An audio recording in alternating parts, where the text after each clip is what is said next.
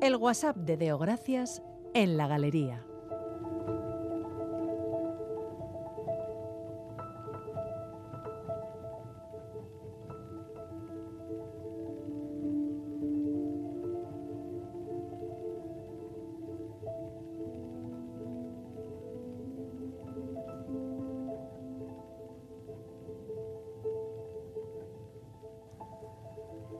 Me ha llegado por WhatsApp un vídeo de TikTok de una joven argentina en la que confiesa totalmente desconcertada que se equivocó al votar en la última cita electoral. Cuenta que creía que para que ganase su candidato había que votar por quien, como en Gran Hermano, vota para quien quieres que abandone la casa. Y preguntaba angustiada si a alguien más le había pasado, porque ella en realidad no quería votar por mi ley, que no le gusta el tipo para nada y que no sabía cómo solventar el lío. Quiero pensar que, como en muchas otras ocasiones, también este vídeo es un fake, que no es de verdad, que es una broma, que en realidad la joven ha escrito un guion de humor para reírse de quienes sí han votado por mi ley como presidente de Argentina, a sabiendas de que el tipo en cuestión la puede liar parda. Pero tampoco tengo pruebas de que el vídeo sea un montaje y de que la muchacha no se haya grabado confesando que en el fondo no tiene ni idea de cómo funciona el sistema electoral en su país. No tengo pruebas de que la joven no esté, como dice, estar buscando una explicación de por qué creyó que tenía que votar a mi ley si en realidad ella quería justo todo lo contrario.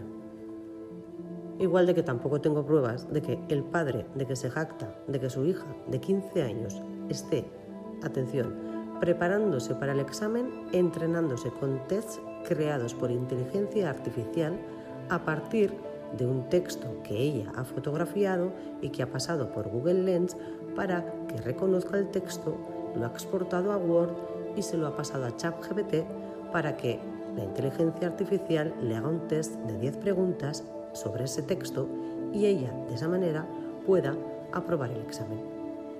No sé, Bego, quizás se nos está yendo de las manos, pero creo que necesitamos parar un poco, repensar hacia dónde vamos y respirar. Lo digo también porque estos días se está celebrando la cumbre del clima en Dubái, presidida por el también director de la petrolera de Emiratos Árabes Unidos, que parece otra noticia fake, pero lamentablemente no lo es.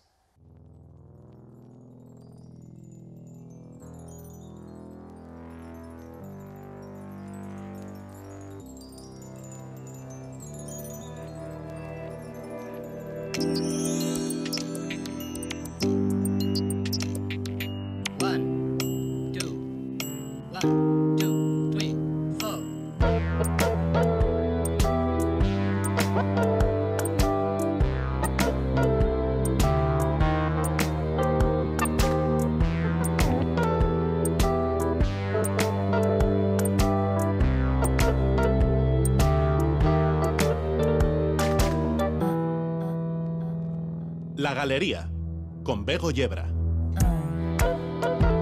El WhatsApp de Marijodeo, gracias en la galería. ¿Qué diremos de los fake? Que alguno igual nos lo acaban colando. Para que eso no nos suceda, lo que hace falta es siempre pues, más periodismo, más tiempos para confirmar las informaciones, más tiempos para buscar documentación y fuentes alternativas, esas cosas que aprendimos hace tantos años. Marijo nos manda su WhatsApp semanal desde vaya usted a saber dónde, más o menos como los demás, porque está el programa despendolado con aquello de que hemos hecho puente. ¿Qué queréis? ¿Me va a hacer ilusión escucharlo desde casa? Comenzamos una nueva galería, ya sabéis, en riguroso diferido. Bienvenidos y bienvenidas.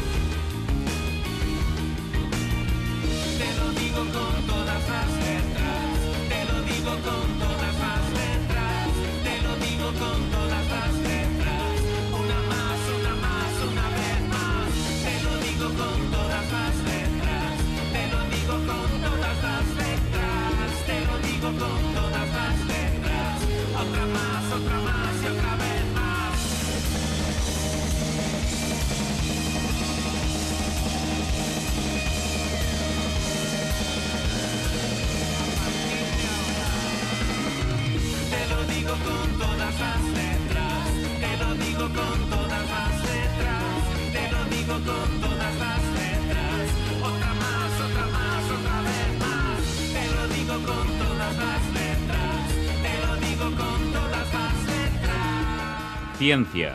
Ciencia. Mundo. Ciencia. Mundano. Mundano. Mundano. Mundano. Mundo. Mundano. Ciencia. Ciencia mundana. Alfredo Caro Maldonado, ¿cómo estás? Bien.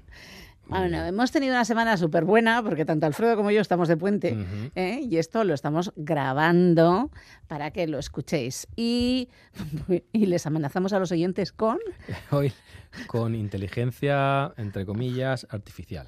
bueno, entre comillas, mm, bueno, bastante artificiales Por lo- porque está llena de ah, cables. sí, bueno, eso. inteligencia, entre comillas, artificial. Eso es, artificial comillas. sin comillas, ¿no? Sí. Y para eso seguro que has traído a alguien Traigo que a es súper mega experto. De biología te puedo hablar un poquito, de inteligencia De IA no, vaya. nada, no me atrevería. Eh, he traído Ariel Gersensweig. eh, eh, él es eh, filósofo de la tecnología. Wow. y estudia el- la ética del diseño y la tecnología. eh, enfocándose- Ética del diseño. Sí. Investiga los aspectos, eh, aspectos éticos de la actividad profesional del diseño y los efectos e implican- implicaciones éticas de lo diseñado, ¿vale? por otro lado. ¿no? Es, eh, especialmente los aspectos éticos que tiene la tecnología y las tecnologías emergentes como la inteligencia artificial. Él trabaja en la Facultad de Diseño e Ingeniería de Elisaba de Barcelona. Bueno, que nos explique, bueno, bienvenido. Bienvenido. Ariel. Ariel, Muchas- ¿cómo estás? Eh, encantado de estar aquí, un placer, saludaros. Bueno, cuéntanos qué es esto de la ética del diseño. Yo necesito saber eso primero. Sí. Porque me Bueno. parece muy interesante. O sea, normalmente estás pensando en la ergonomía, estás pensando en cosas por el estilo y mm, la ética va mucho más allá. Eh, sí, a ver, em, yo soy investigador, ¿no? Investigador, eh, hago, hago investigación en, en la universidad y, y una de las, digamos, tengo dos focos, ¿no? Uno de ellos es la ética del diseño, el otro es la ética de la inteligencia artificial, ¿no? Y la ética del diseño, pues tiene que ver eh, con, ya al final, lo, todo lo diseñado en el mundo nos, más allá de la ergonomía, ¿no? Eh, Sí. afecta la manera en que, en que vivimos, ¿no? De una manera Sí. profunda, ¿no? Entonces, eh, la- la- la ética profesional de diseño es un campo emergente que se ocupa de, estudiar eso, ¿no? Al final los objetos, cualquier tipo de, de, cosa, un espacio o incluso una, una ciudad, eh, de alguna manera nos, nos marcan posibilidades, cosas que podemos hacer, cosas que no podemos hacer y de esa manera pues configuran nuestra nuestro día a día de una manera muy profunda, digamos, tienen un papel que nosotros en, filosofía tenemos esta palabra, es un poco es normativo, ¿no? Que de alguna manera nos dicen, nos marcan normas, aunque no sean leyes en un sentido estricto, ¿no? Vamos, que tiene que ver también cómo, cómo nos relacionamos con los objetos y cómo inciden en nuestra vida. Me parece interesantísimo. Otro día tenemos que hablar de esta parte. Vamos, venga, con la ética de la inteligencia artificial, que no tiene ninguna.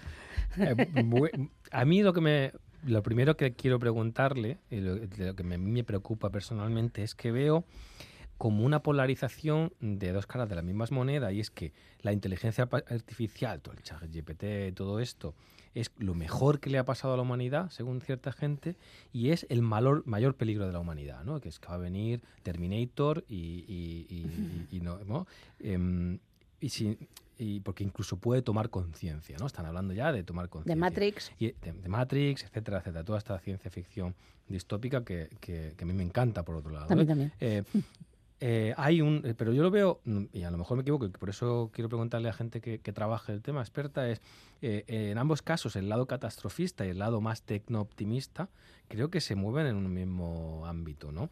Em, se da, se da por hecho que hay una calidad extrema en, el desarrollo y en el diseño de esta, de esta tecnología. Pero creo que Ariel lo pone en duda o al menos lo, lo trabaja. ¿Cuál es tu opinión de esta eh, eh, ¿Tenemos que estar muy asustados o de realmente es la, es la panacea? O, mm. A ver, estas, estas dos posturas que, que estás eh, delineando, yo creo que ambas son falsas, ¿no? y de alguna manera se, se auto se, se van reforzando mutuamente, mm. ¿no? Creo que ninguna de las dos posturas eh, representan visiones compartidas en el ni en el ámbito de la tecnología ni en el ámbito de, la, de lo que sería el análisis filosófico-ético de, la cuestión. ¿no? Por un lado, eh, hay un consenso bastante general de que al final, eh, claro, esta, esta idea de la conciencia y que el, a nivel humano y ese tipo de cosas que se dicen, pues por un lado hay una cuestión filosófica, ¿no? Entonces, si tú, digamos, ¿qué es si eh, simplificas de una manera brutal a un ser humano, pues al final lo que lo que eso te permite es decir que ChatGPT pues escribe como un ser humano, ¿no? Y al final, pues no, no es así. Lo que hace ChatGPT es en base a unos a unos cálculos estadísticos pues realmente complejos, pues genera unos textos basados en un montón de textos que los seres humanos hemos escrito eh, durante eh, mucho tiempo, cientos de miles de textos, y de esa manera pues eh, en base a lo que tú le pides, ¿no? El, prompt este, ¿no? El, pedido que tú haces en ChatGPT te da eh, pues unas respuestas, ¿no? Pero claro, la manera en que esas respuestas se dan eh, no tienen tienen muy poco que ver con, con cómo pensamos y escribimos los, los humanos, ¿no? pero digamos volviendo a esta la visión catastrofista, mm, muchos pensamos que la visión catastrofista de esta de la IA eh, es en realidad una manera de consolidar eh, un poder ¿no? Y, tener un lugar en la, en la tabla de discusión. ¿no? Entonces, lo que han venido haciendo en estos últimos años las, las grandes empresas es eh, esta exageración mm. tremenda de decir, bueno, podemos destruir el mundo, podemos destruir la humanidad, y, de esa manera, si tú consigues convencer de, de, tu poder y de un, que tiene una es casi limitado, pues evidentemente eso te, te, posiciona como una persona a tener en cuenta o como una organización a tener en cuenta, ¿no? Pero eh, al final esto, pues no hay evidencias, no hay evidencias de que de, este tipo de, ganar conciencia, es decir, al final, ¿qué es ganar conciencia? Es decir, poder, poder eh, ver, eh, poder escuchar, pues poder hacer planes, pues seguramente sí. Lo que pasa es que nada de ninguno de estos sistemas hoy en día puede hacer ver en el sentido que vemos los seres humanos, que es una, una actividad cognitivamente eh, muy compleja. Es decir, cuando vemos no estamos simplemente eh, percibiendo una serie de, píxeles eh, traducidos a números como hace, como hace un sistema informático, ¿no? sino es una actividad de construir significados, contextualizarlos, ponerlos en, en el lugar en, un, lugar más rico, integrado con nuestra historia personal, la historia de, la cultura en la que estamos, y todo ese tipo de, cosas, ¿no? Entonces, eh, esto de ganar conciencia hoy por hoy, pues es, es algo, pues eh, no es algo que esté, eh, pero esto hay un consenso bastante general, ¿no? Incluso en la gente que trabaja en la parte técnica de estos sistemas de inteligencia artificial, de que no estamos eh, para nada eh, en, el, punto donde podemos tener una la llamada inteligencia artificial general, ¿no? O, una superinteligencia. Eh, que ahora se ha degradado, ¿no? Antes era como pensar como un ser humano y, actuar como un ser humano y ahora se ha degradado a tareas económicamente valiosas y eso ya es otra cosa, ¿no? O sea, es una es una degradación de lo que sería la inteligencia humana bastante eh, importante. Es curioso, me, parece paradójico, ¿no? Eso que comentas de, por un lado, eh, estas empresas que desarrollan la inteligencia artificial eh, filtran o, o, hacen que se diga que son muy poderosas y por tanto peligrosas y hace que empiecen pues gobiernos como Estados Unidos a intentar regular, etcétera. Y luego hay toda una conspiranoia, ¿no? Con todo esto que ha pasado, que no, no, sigo, si sabes, si nos quieres comentar algo, de la empresa OpenAI, eh, OpenAI eh, detrás de ChatGPT, eh, Sam Altman se va eh, y, se genera toda esta mitología. Se va, no le van. O le van. le van porque supuestamente era sin ánimo de lucro y le van, porque lo que quería era lucrar. Entonces, lo que han hecho ha sido echar a los que estaban en el sin ánimo de lucro y ahora están allí un consejo de administración de los de ánimo de lucro y le han vuelto a recuperar. O sea que al final lo, que había detrás es lo que has dicho antes, era dinero. Sí, coincido con eso, ¿eh? pero también un poco ahí eh, OpenAI y otras empresas también son como una especie de secta, es decir, eh, tienen unas visiones acerca acerca de, del futuro de la humanidad y ¿no? que ya bordean lo, lo, religioso, ¿no? Y, y, entonces los que ahora ya no están, pues eh, justamente querían, estaban opuestos, aparentemente los rumores son que estaban opuestos a Sam Altman porque eh, Altman no se tomaba en serio todos estos enormes riesgos, ¿no? Eh, o sea que hay, es difícil saber los, los qué, qué, ha pasado realmente, ah, quizás en algún momento lo sepamos, pero, pero para mí todo esto eh, y no solo no solo en el caso de OpenAI sino en el caso también de otras otras eh, otros personajes no que eh, las, las, famosas cartas y demás que se han escrito sobre el riesgo existencial y demás. Son técnicas que no estoy diciendo que cualquier toda persona que haya firmado estas cartas tiene estos ánimos no no claro que no. Pero al final esto es parte de una estrategia que es como tal como yo lo veo, de, son técnicas de, de, mago, ¿no? Te hago mirar una mano y mientras tú estás mirando esta mano, con la otra mano yo hago el truco, ¿no? Y, y, son, son técnicas de, distracción para no pensar en los riesgos que sí tienen estas herramientas, ¿no? Tienen enormes riesgos que no son riesgos de la herramienta en sí, sino que son riesgos, por un lado, de, impactos que ya están causando en las personas y también eh, de, la manera en que estas herramientas se integran en, sistemas sociales existentes, ¿no? Entonces, riesgos reales que, que estas herramientas tienen. Y por supuesto tienen posibilidades y tienen posibles usos buenos, como, como las tecnologías. Uno puede usar un martillo para clavar un clavo o puede usarlo para, para lastimar a una persona. Eh, y, pero ese no es el punto central aquí. El punto es que cuando uno eh, está diseñando una, unas tecnologías, como en este caso, pues esas tecnologías se hacen también con una serie de, de intenciones y las intenciones que hay hoy por hoy pues son intenciones que tienen que ver con maximizar beneficios y, demás, ¿no? Entonces eso lleva a un tipo de tecnología también. O sea que darle bombo, eh, para aclararme, pues darle bombo a la parte Matrix, catastrofista, va a venir eh, Terminator del futuro, etcétera, eh, eh, está escondiendo los peligros reales, verdaderos mm, del día de hoy de, que puede tener este tipo de tecnología. ¿no? ¿Y qué peligros serían estos los que ya nos están, nos están afectando, nos pueden afectar? Bueno, los peligros van, digamos, hay un rango, un rango muy variado de peligros, digamos, de cosas concretas, específicas, a la manera en que afecta la manera en que vivimos, ¿no? Y que esta manera en que vivimos, porque puede ser, que puede llegarnos a cambios que no sean los que realmente nos gustaría ver.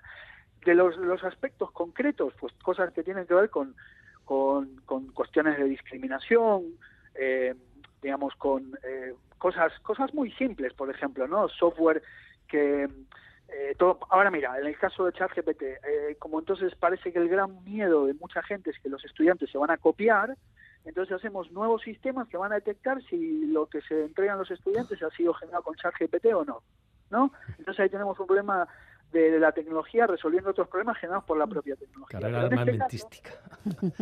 en este caso, el, eh, estos, estos sistemas de antidetección, ¿a quién penalizan? Pues penalizan a los, que, a los que justamente no tenemos el inglés como lengua, lengua nativa. Entonces, muchas veces marcan textos de, de, estudiantes o de académicos, académicas, eh, que no, ah, no tienen el inglés con lengua nativa, los marcan como posibles copias, por ejemplo. ¿no? O eh, sesgos. Casos, ¿Perdón? Sesgos, ¿no?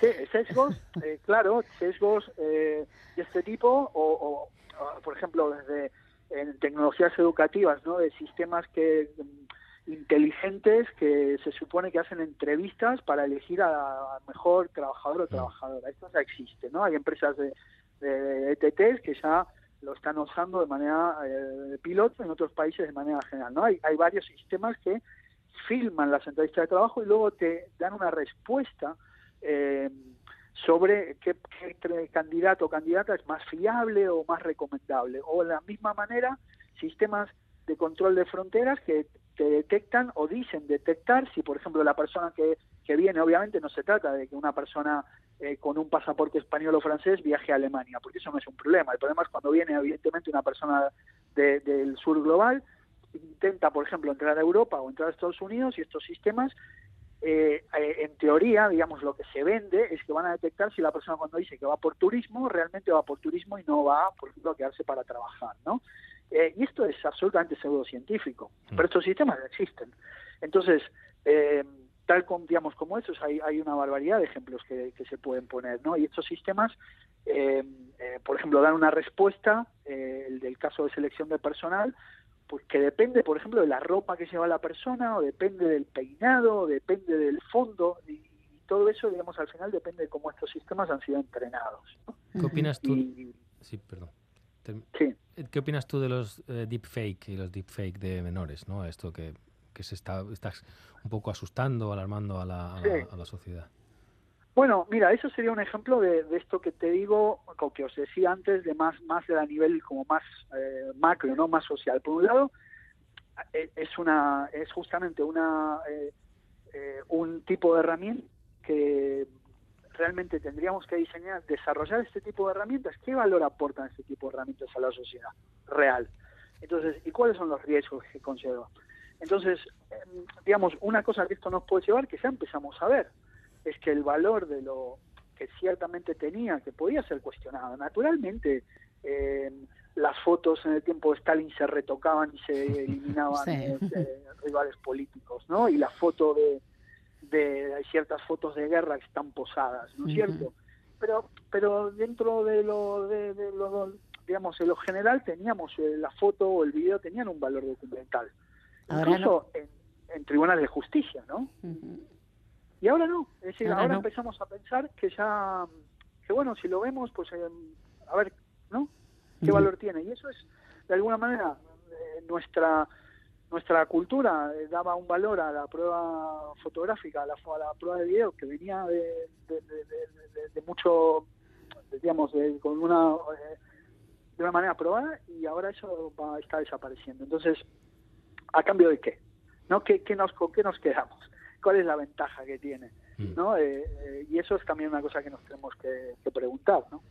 Uno, otra cosa de la que quería que me dieras tu opinión eh, es, se está diciendo, mm, rula, como se suele decir por ahí, que uno de los, una de las causas del alto número de víctimas en Gaza eh, por parte de la invasión eh, del, ejército israelí es un sistema de inteligencia artificial llamado Hapsora, que, en hebreo, que significaría de gospel, el evangelio, el evangelio, ese sistema de inteligencia artificial, y que generaría los objetivos, los target en inglés, que es más quizá más específico que, objetivo, los, los genera a una velocidad muy grande, pero que estaría fallando mucho.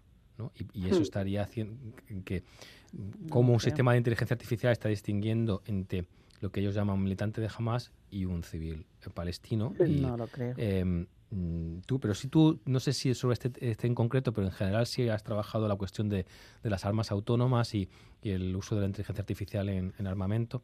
¿Cuál es tu opinión sobre el tema?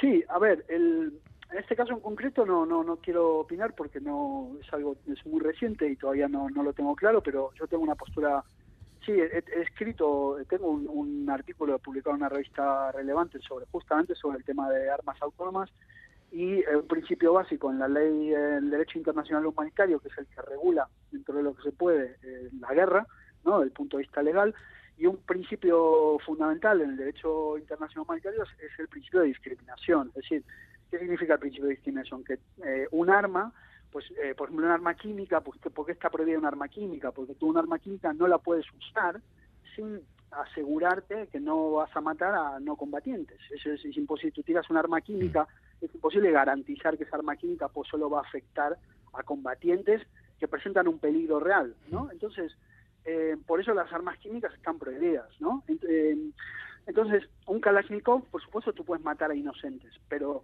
eh, o, eh, o uno, un AUSI, ¿no? Tú, por supuesto, puedes matar inocentes, pero ahí eh, luego, eh, digamos, el, el, arma en principio sí que te permite a ti como ser humano discriminar, como, como soldado o soldada te permite discriminar cuál va a ser tu eh, target, ¿no?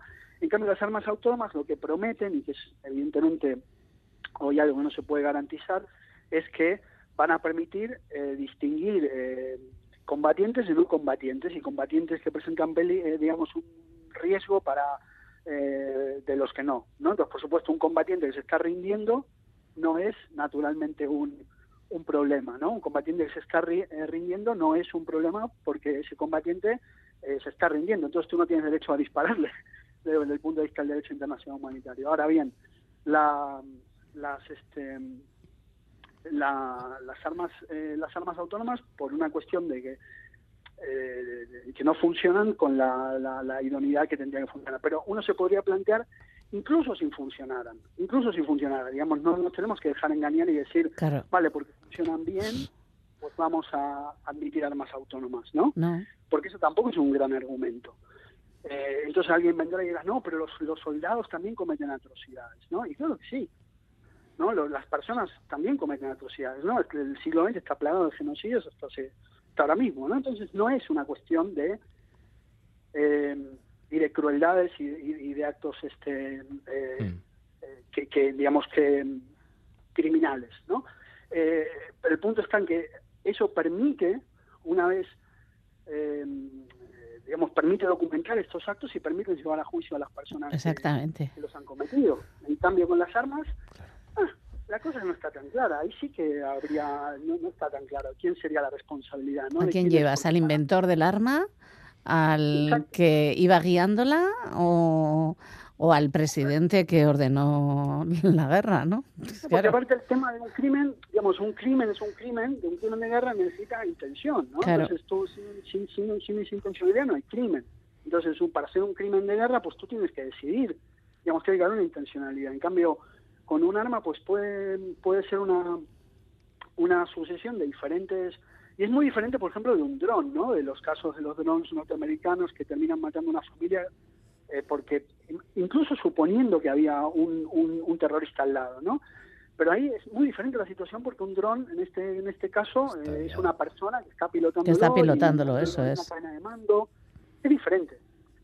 Eh, aquí estaríamos, la idea, lo que se propone es eso, la, tener armas que de manera autónoma deciden a quién eh, eliminar eh, sin intervención humana, ¿no?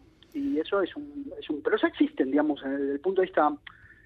Físico. Es, existen porque las defensivas claramente existen hace mucho. Entonces, uh -huh. eh, el, el, el, Phalanx, por ejemplo, los, los, los, los barcos norteamericanos tienen una, detectan eh, misiles balísticos, ¿no? Entonces detectan o el, el, el, el Iron Dome, la, la, cúpula esta de acero de, de, Israel también detectan misiles balísticos porque tienen una forma, un recorrido y demás que se pueden detectar y los destruyen en el aire. Eh, y, y hay, el tema es, eh, lo, eh, claro, cuando la diferencia entre defensivo y ofensivo, pues es, eh, no es tan simple, ¿no? Y cuando hablamos de claramente ofensivo, pues ahí es una cuestión que es bastante difícil de justificar. Uh -huh. Yo creo que el derecho mm, internacional, el derecho penal internacional no lo admite. no, o por lo menos le tiene que dar una vuelta a eso. Sí, Em, hay, hay un montón desde hace, digamos, desde hace un tiempo, que unos 10 años, que hay reuniones en la ONU, pero no se terminan de poner de acuerdo, ¿no? Sobre, sobre ¿Por qué esto. ¿Por qué será? Em, el- Porque el Consejo de Seguridad de Naciones Unidas está en manos de quien está. claro. Es resumen ejecutivo. Mm, la importancia que tiene no solo desarrollar y trabajar en, en tecnologías, en ciencia, no sé qué, sino de que haya personas detrás que analicen desde un punto, punto de vista filosófico, ético y tal, eh, eh, los efectos, las consecuencias de estas tecnologías. Y la realidad, cuántos, cuánto de real y cuánto no. cuánto, eh, entonces, muchísimas gracias, Ariel, por tu trabajo y por. Ali- Ariel Gersenbike, ¿no? Sí. Más o menos. Más o menos. Muchísimas gracias, de verdad, por estar aquí esta tarde con nosotras en la galería. Un abrazo. Un abrazo, Un gracias. abrazo.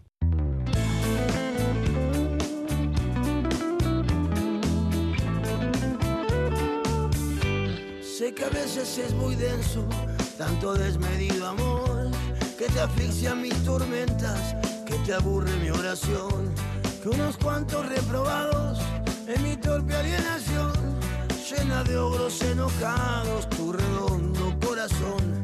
Sé que soy muy distraído, tan colgado y rezongón, que a veces soy un viejito o recién corté el cordón, que soy vago para los cambios y que me cuesta un montón mantener un buen partido sin mal trago maldición. Y eso es solo una parte de mi canción. Y eso es solo una parte de mi amor.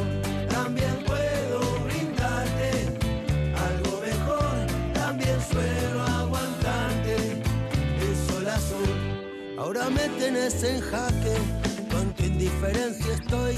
Ni un insulto me arrojaste y te convertiste sos como una niña que no se puede soltar de ese orgullo que a las piñas ya me empieza a destrozar.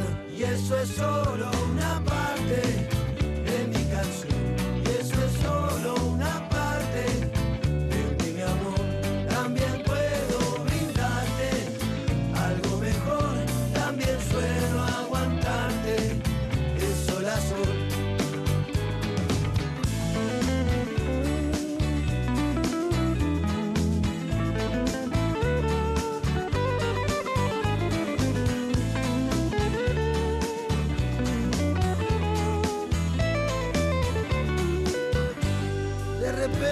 Sonrisa, siento que mi alma volvió, ya se borran las cornisas, me sonríe la canción, por el vaivén de los rieles de este rojo remolino, de nuevo vamos por la vida y por un buen vaso de vino.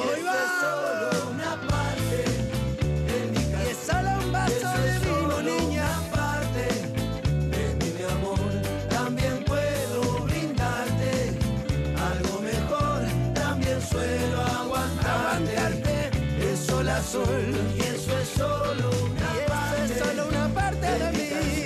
Y eso es solo una parte de mi amor. También, también puedo brindarte algo mejor. También suelo aguantarte de sol a sol.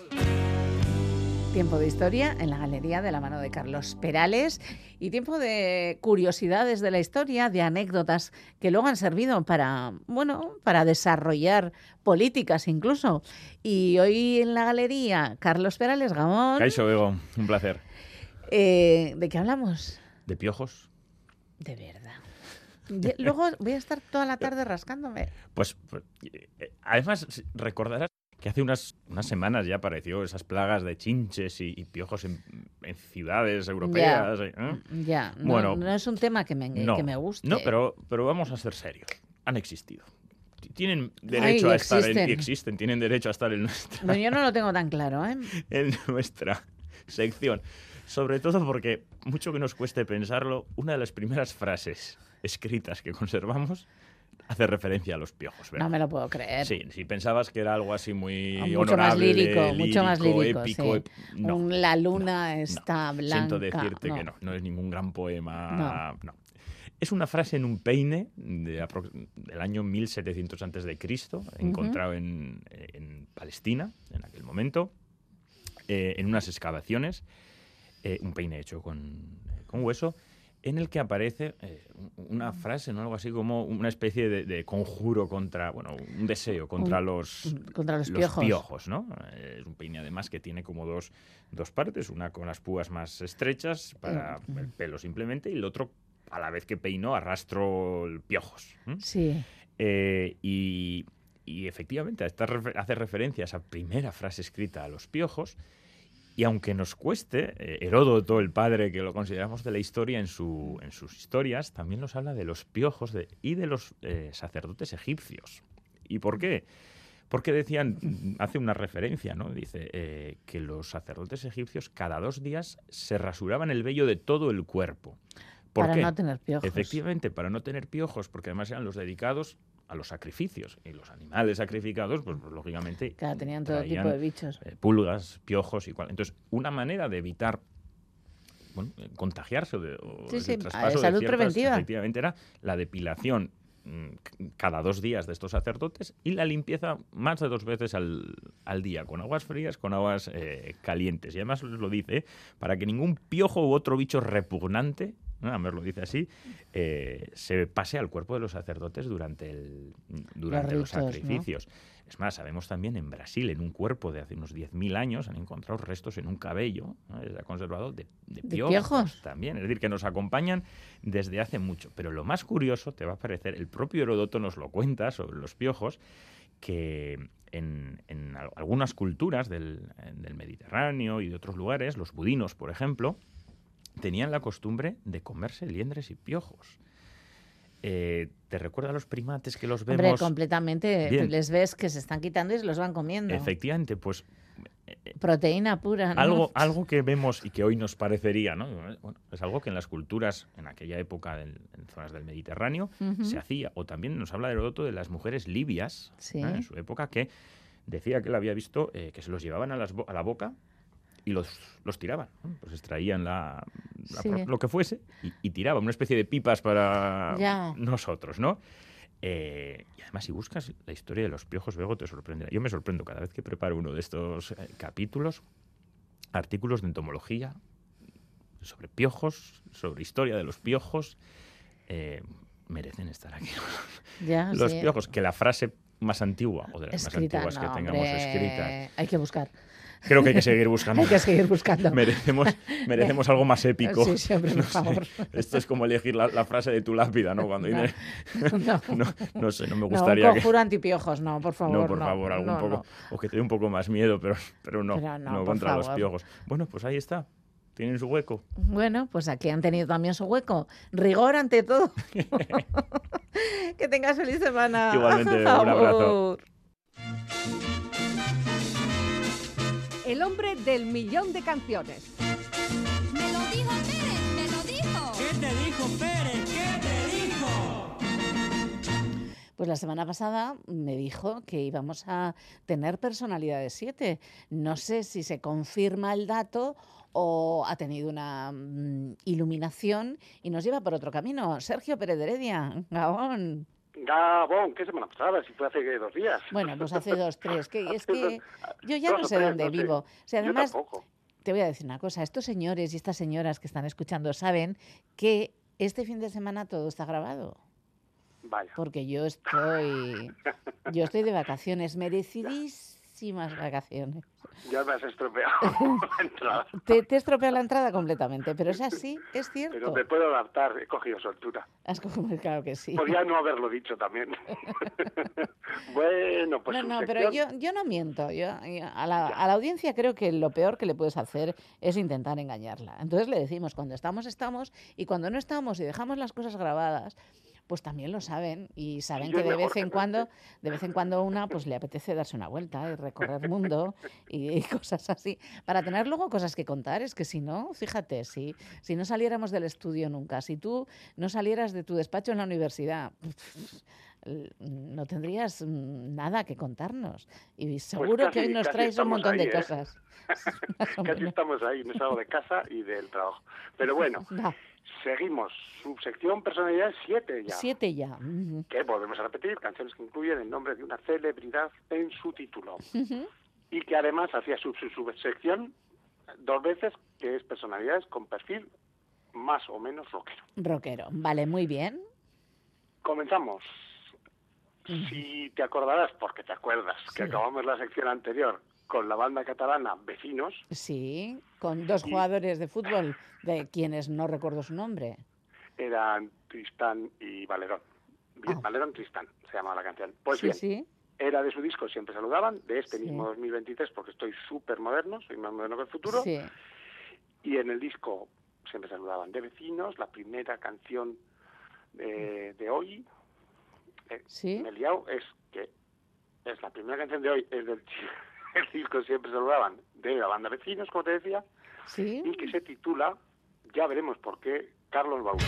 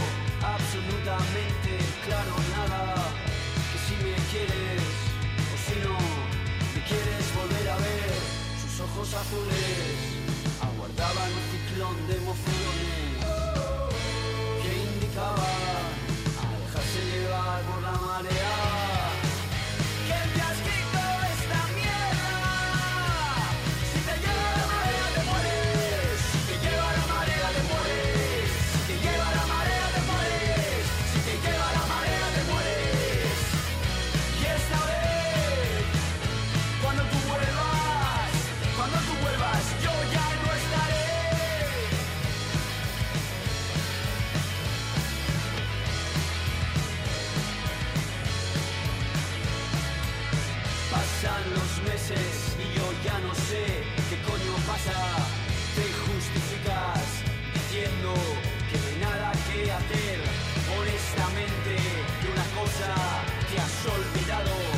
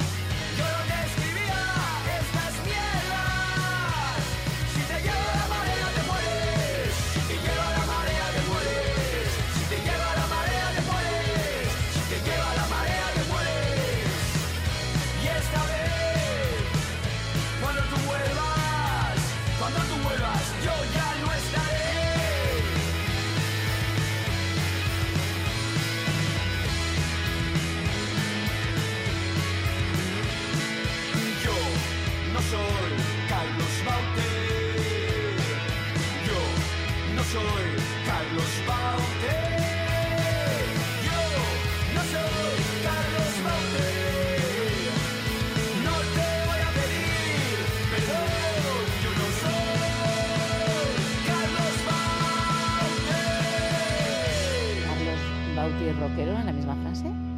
Y no veo además nada claro la relación del señor Baute con este tema, pero eso lo dejamos para estudiarlo a en profundidad. Sí, sí, no, no hay que No, no lo entiendo. No, no, yo tampoco, pero bueno. ¿Será que me la he escuchado poco o algo? No lo sé. Bueno, sé, no sé, igual la volvemos a poner, pero otro día. Eh, vale, seguimos. Seguimos con gente rockera que no es Carlos Baute. No, no es Carlos Baute, son la banda Robot Emilio. Ay, Robot Emilio, con lo fan que eres tú de Robot Emilio. Y bueno, y, usted y su hija también, También. que tiene una anécdota que ya hemos contado. Ya hemos contado, ya hemos contado. Bien, Robot Emilio, además del robot, es la banda de Edu Ruinas, Sí. o Edu Chirinos, que tras la fantástica banda Las Ruinas, pues formó esta, Robot Emilio.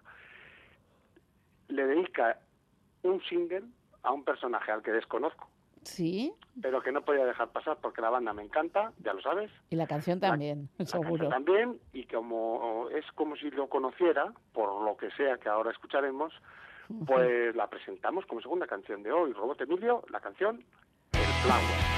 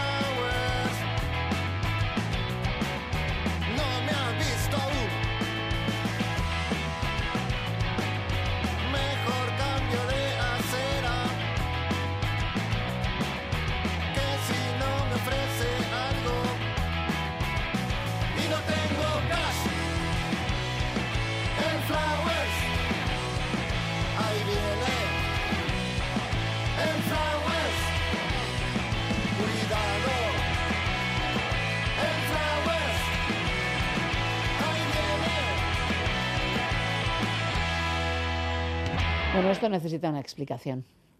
No necesita, ¿verdad? ¿Has dicho que sí o que no? Yo creo que sí. ¿Que necesita explicación? Sí, sí, necesita una explicación.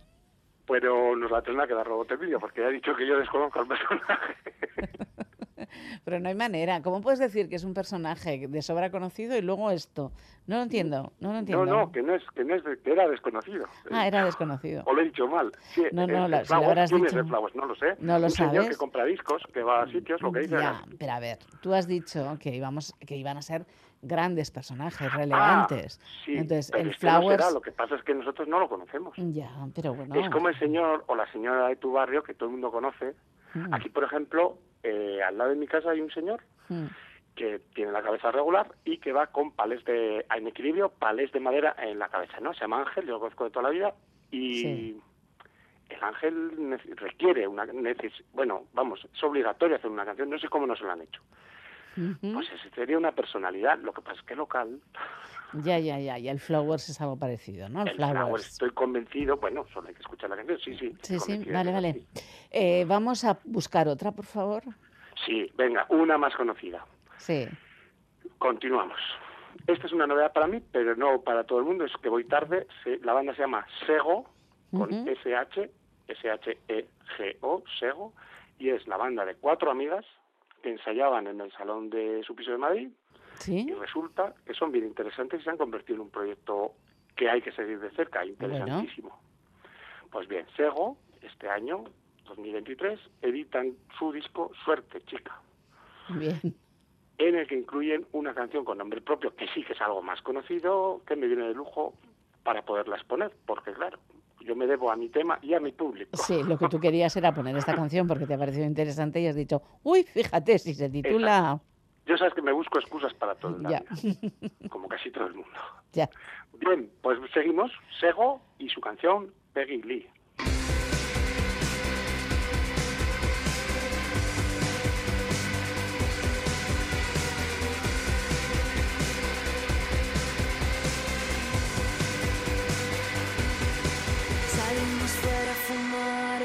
Los bares del centro. Debería dejarte, esto me está destruyendo. Ya he probado cómo duele si golpea la suerte. Mejor quito la mejilla, no me rompa los dientes.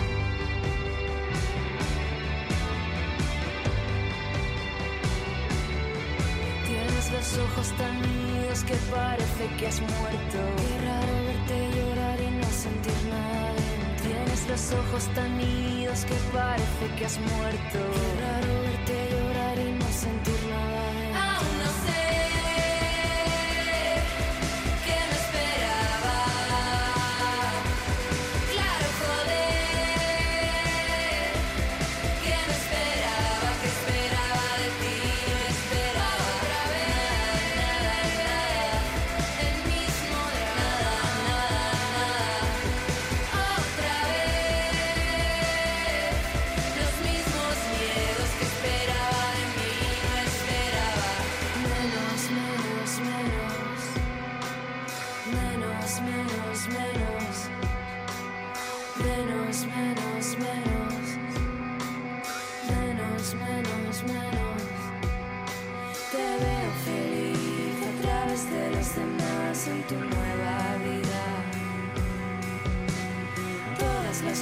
cosas que te están pasando ahora yo también las quería.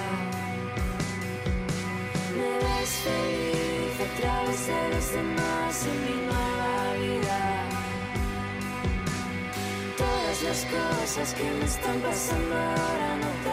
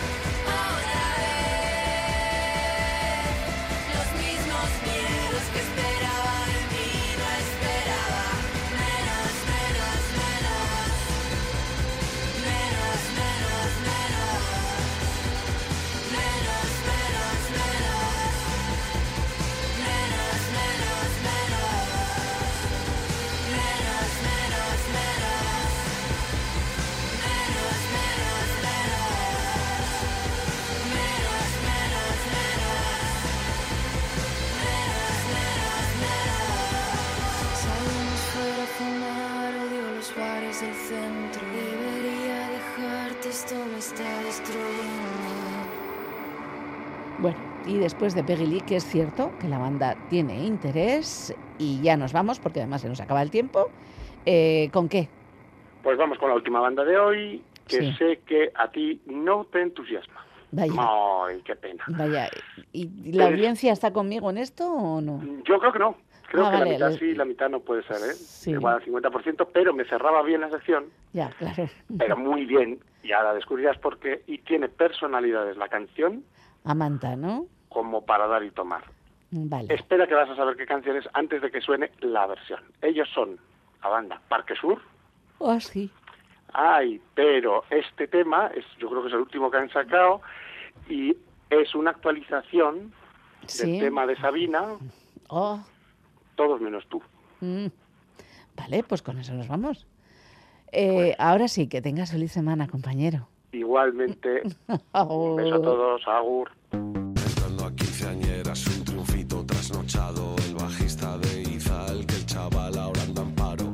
Y hasta aquí las galerías en diferido. El sábado que viene nos tendréis aquí a todas como un clavo.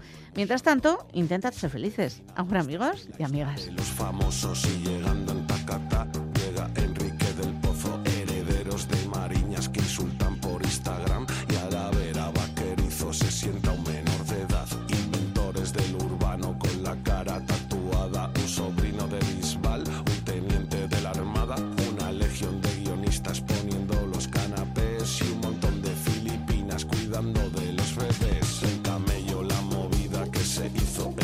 Dos pelotas del Ibai. Grabados del comisario. Apellidos heredados. Príncipes de Mediaset. Y en la pista dando voces. Ana Isabel Coiset. Me importa una mierda admitir que solo vine hasta aquí por ti. Estoy tan solo entre la multitud. Aquí están todos, menos tú.